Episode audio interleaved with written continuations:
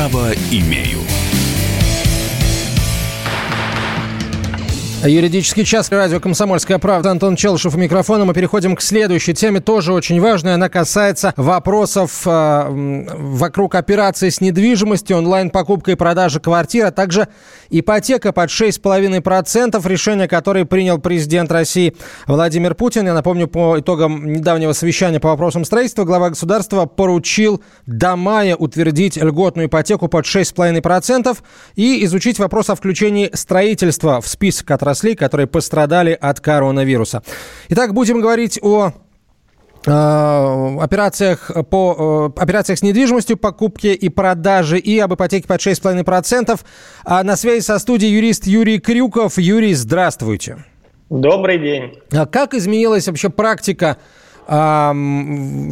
практика судебная вообще, в принципе, количество каких-то историй не очень хороших, которые могут возникнуть у людей, покупающих или продающих квартиры. Вот ваш, э, ваш опыт сейчас о, чем говорит? Э, появилось ли больше мошенников, например, на, в этой части э, права?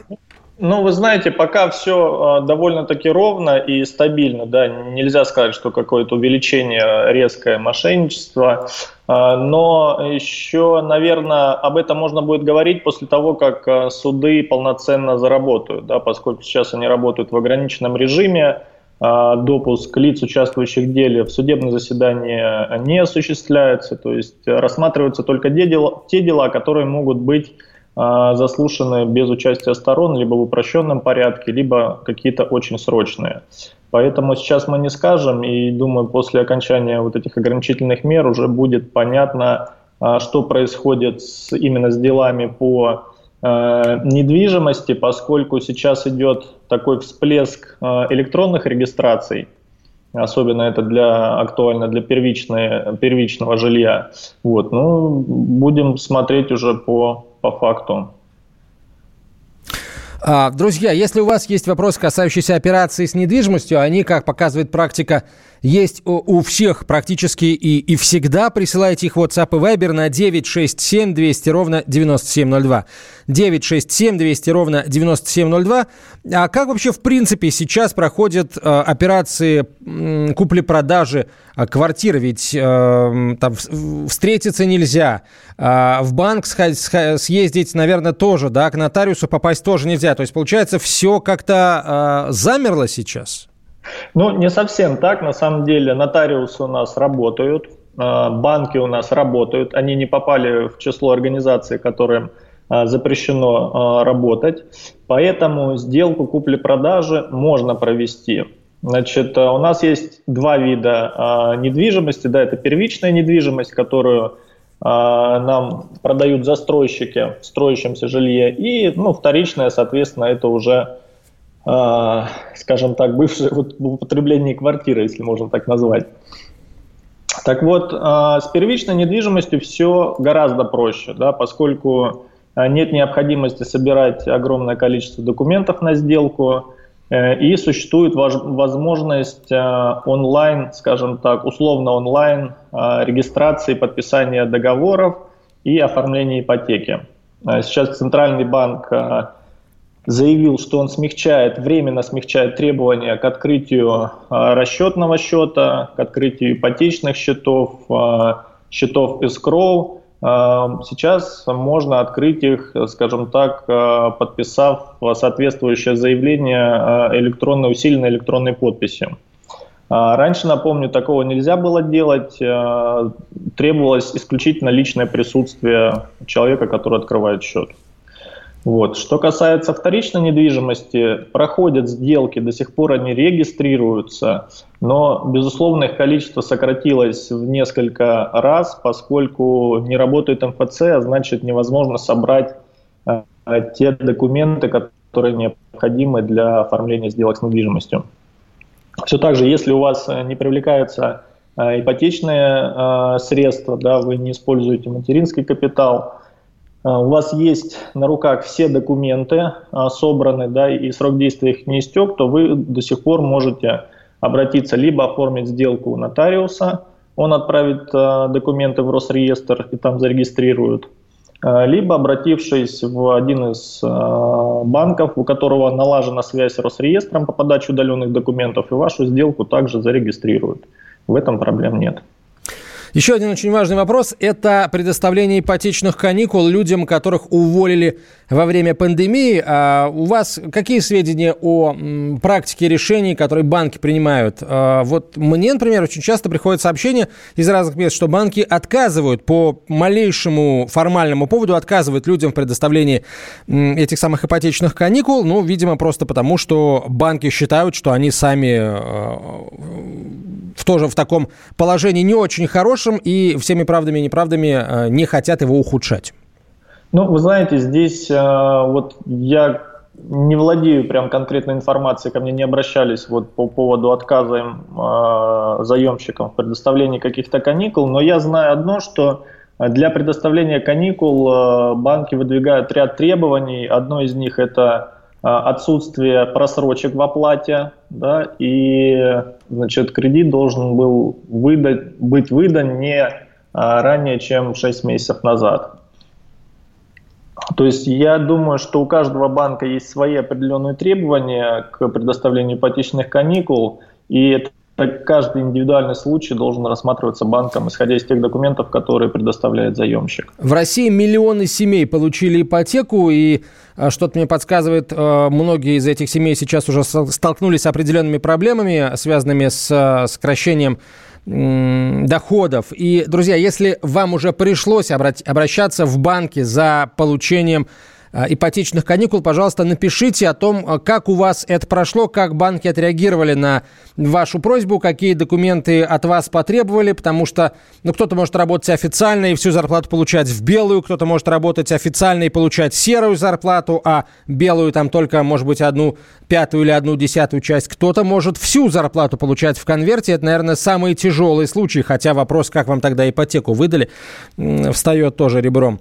А, присылайте свои истории и вопросы WhatsApp и Viber на 967 200 ровно 9702. 967 200 ровно 9702 или звоните в прямой эфир по телефону 8 800 200 ровно 9702. 8 800 200 ровно 9702. На связи со студией а, юрист Юрий Крюков. Юрий, а вот эм, сейчас не углубляясь в подробности какой-то конкретной истории, какие бы вы дали советы тем, кто планируют получить э, ипотечные каникулы в банке, государственном, частном, неважно. Вот как, э, как правильно действовать, на что делать акценты при, понятно, что не при разговоре, а при сборе документов, есть ли какие-то универсальные здесь э, методики?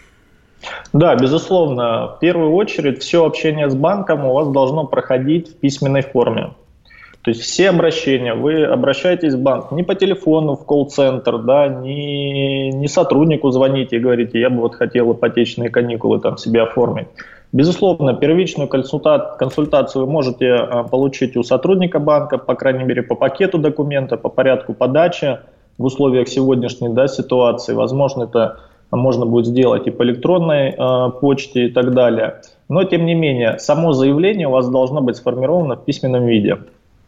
К заявлению желательно приложить э, те подтверждающие документы э, там, об ухудшении вашего финансового положения. Будь то это снижение заработной платы, да, потеря работы, э, может быть там направление в какие-то неоплачиваемые отпуска. Ну, у каждого ситуации разные, да, и работодатели там как могут, так и выкручиваются.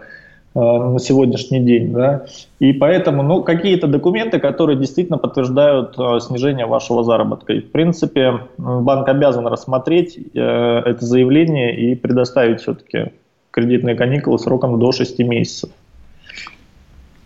А, друзья, в WhatsApp и Viber свои вопросы присылайте на 967 200 ровно 9702, 967 200 ровно 9702 или звоните в прямой эфир по телефону 8 800 200 ровно 9702. 8 800 200 ровно 9702. Юрий, вот вы бы сейчас сами какой бы совет дали тем, кто планирует какие-то операции с недвижимостью, совершать или, может быть, даже уже а, вплотную подошел к сделке или а, даже начал ее совершать? Вот лучше заморозить процесс, остановиться или уже идти до конца? От чего это зависит?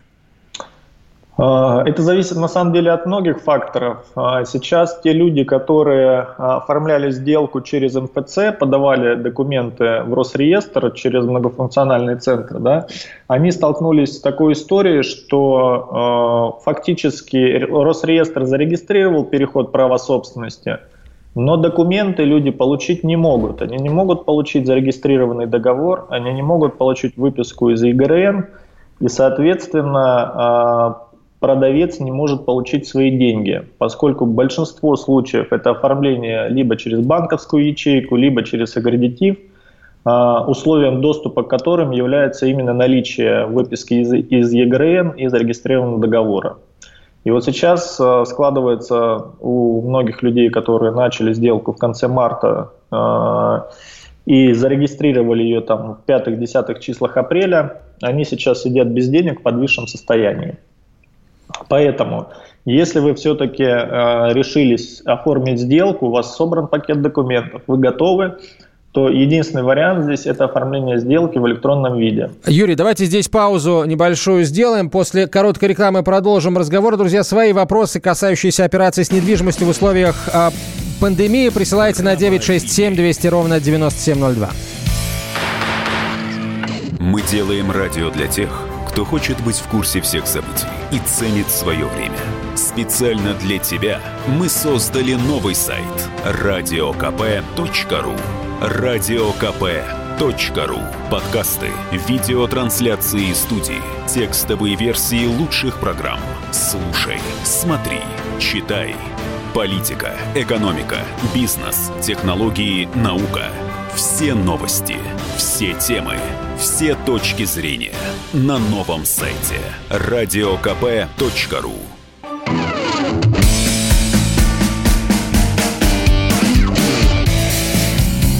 Право имею. Сегодня оправим мы э, рассуждаем э, с юристом Юрием Крюковым, говорим об операциях с недвижимостью, о том, какие подводные камни могут э, скрываться при таких сделках а, сейчас, в, во время пандемии коронавируса, их и так-то немало в, в обычные нормальные времена, а сейчас, возможно, что-то еще вылезает. Давайте примем телефонный звоночек. Я напомню, номер телефона 8 800 200 ровно 9702. WhatsApp и Viber свои квартирные вопросы присылайте на 967 200 ровно 9702.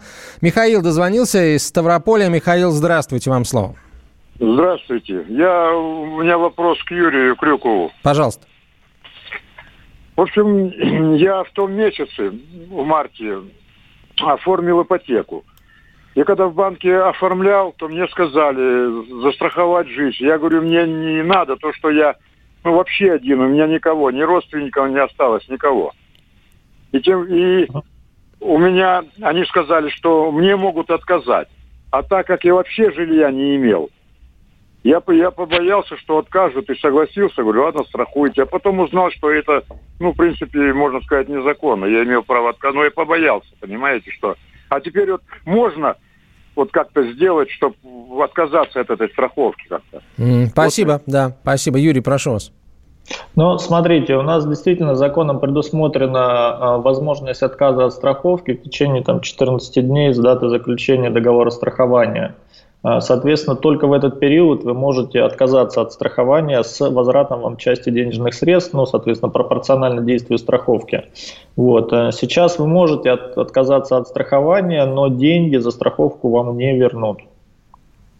А, а банк, а банк не, не, не начнет вставлять какие-то палки в колеса? А, банк, э, конечно, ну, вставлять палки в колеса не начнет, он просто повысит э, ставку ипотеки, э, там, как правило, это предусмотрено договором ипотеки на 1-2%. Это законно, в принципе? Да, это законно, если это прописано в договоре. А сам, такой, сам по себе такой пункт, даже прописанный в договоре, он законен? Безусловно, да, он законен. Здесь никаких э, противоречий с э, действующим законодательством нет. Ну, то есть, э, Михаил, э, наверное, вам можно поискать, я знаю, что это весьма недешевый, как бы, э, это договор, эта страховка стоит очень недешево, может поискать вариант подешевле тоже, может, найдется, но не факт, что намного дешевле это будет. Ну, здесь нужно смотреть, на какой период заключен был договор, потому что, как правило, банки требуют на срок действия ипотеки сразу э, заключать такие договоры, они действительно там космические суммы, и потом эту же стоимость включают и в ежемесячный платеж. Поэтому надо посмотреть, если этот был договор заключен на год страхования с обязанностью дальнейшей пролонгации, то да, можно смотреть э, другие страховые компании. Опять же, посмотрите, пожалуйста, нет ли каких-то требований в ипотечном вашем договоре э, именно по э, страховым компаниям, потому что зачастую банки указывают определенные требования к страховым компаниям, это их рейтинг, надежность и так далее, э, в которых вы можете оформить страховку. Юрий, спасибо. И еще один вопрос. Э, слушатель пишет в WhatsApp. Ипотека бралась под 9,5 процентов годовых. А, это, видимо, не так давно бралась ипотека. Сейчас очень скоро появится возможность взять ипотеку под 6,5%. Реально ли получить теперь переоформление? Это, ну, я просто зачитываю сообщение, а, вот цитирую, да, реально ли теперь получить переоформление с момента вступления в силу этого закона об ипотеке под 6,5% годовых? Переоформление имеется в виду, э, видимо, перерасчет определенный, да, рефинансирование. Нет, смотрите, во-первых, у нас 23 апреля уже э, вступило в силу постановление правительства об э, льготной ставке 6,5%. Так вот, она не предусматривает рефинансирование. Она исключительно направлена на покупку э, нового жилья э, лицами, которые не имеют ипотеки, действующей уже. Вот, выдается эта льготная э, ипотека один раз. А, в случае снижения ипотеки с 9,5% можно обратиться в банк с заявлением. А, если у вас... А, ипотека, сказали, недавно вот, да, бралась? Ну, это я предположил, потому что ну, у нас а, 9,5% ну, такая ставка, в общем, она, ну, год максимум. И то, наверное, ну, да. не весь прошлый год она была доступна. Опять же, вот а, если у вас кредит более 6 месяцев, у вас не было просрочек платежей, в связи с тем, что буквально вчера Центробанк снизил ключевую ставку до 5,5%, вы можете обратиться в свой банк с просьбой о снижении ставки ипотеки. И вот в этом случае банк может пересмотреть вам и снизить на какие-то процентные пункты, но это уже на усмотрение банка. Но право у вас такое есть. То есть это именно оформляется как просьба? Как просьба, абсолютно верно. Что касается нового закона, то он не предусматривает рефинансирование ипотеки э, в принципе. А, объясняете, кстати, где-то в законе, почему э, не предусматривается э, рефинансирование, потому что, ну, это услуга, которой тоже постоянно очень многие пользуются. А, смотрите, ну, а, объясняется это из того, что президент у нас дал команду поддержать строительную отрасль. И вот в этой ситуации э, застройщики оказались не в лучшей э, своей, скажем так, ипостаси, и э, им не хватает э, денег. То есть продажи упали катастрофично. Вот по некоторым данным застройщиков на первую половину апреля на 30-40% снизились продажи э, с прогнозом до 70% падения э, к концу апреля. В связи с этим, в принципе, и а, было принято это постановление о льготной ипотеке, в соответствии с которым государство а, планирует привлечь, все-таки поддержать спрос на долевое строительство а, в государстве. Поэтому задача не стоит, скажем так, снизить долговую нагрузку граждан, а стоит в привлечении денег, именно новых денег на строительство домов. А вот слушатель пишет вопрос по кредитным каникулам ипотечным. А, их не дают и мягко динамят, если позволяет так говорить э, как бы эфир. Видимо, там какое-то более жесткое слово. Подал письменно справку 2 НДФЛ с доходом 14 тысяч рублей, минус 13% налог 12 180 получается. Платеж по ипотеке 13 550. Ипотеку мне выдавали по форме банка, а справку о понижении дохода просит 2 НДФЛ. Я говорю, как можно понизить там и так доход ниже платежа, и это у меня не единственный, не единичный случай. Еще знакомые подали со справкой от предприятия о снижении дохода на более чем 30%, и тоже Сбербанк отказал в снижении в, в кредитных каникулах. Написали в приемную Центробанка, пришла общая отписка, как и на каких основаниях вам должны выдавать кредитные каникулы. Одним словом, везде профанация, пишут нам из Калининграда. 30 секунд. А, к сожалению, действительно у нас, ну, говорят в средствах массовой информации э, иногда одну информацию, да, по фактах получается, что все совсем не так гладко. Поэтому здесь все-таки нужно продолжать э, жаловаться, писать обращения э, во всевозможные станции. А мы обязательно таким... продолжим, мы обязательно будем информировать о практике применения вот этой новой нормы. Юрий, спасибо вам большое. На связи со студией был юрист Юрий Крюков. Право имею. Политика. Владимир Путин приехал в Японию на саммит большой... Экономика. Покупательная способность тех денег, которые вы... Аналитика. Что происходит правильно, а что происходит неправильно. Технологии. В последнее время все чаще говорят о мошенничестве с электронными подписями. Музыка. Всем привет! Вы слушаете «Мир музыки». Радио «Комсомольская правда». Слушает вся страна.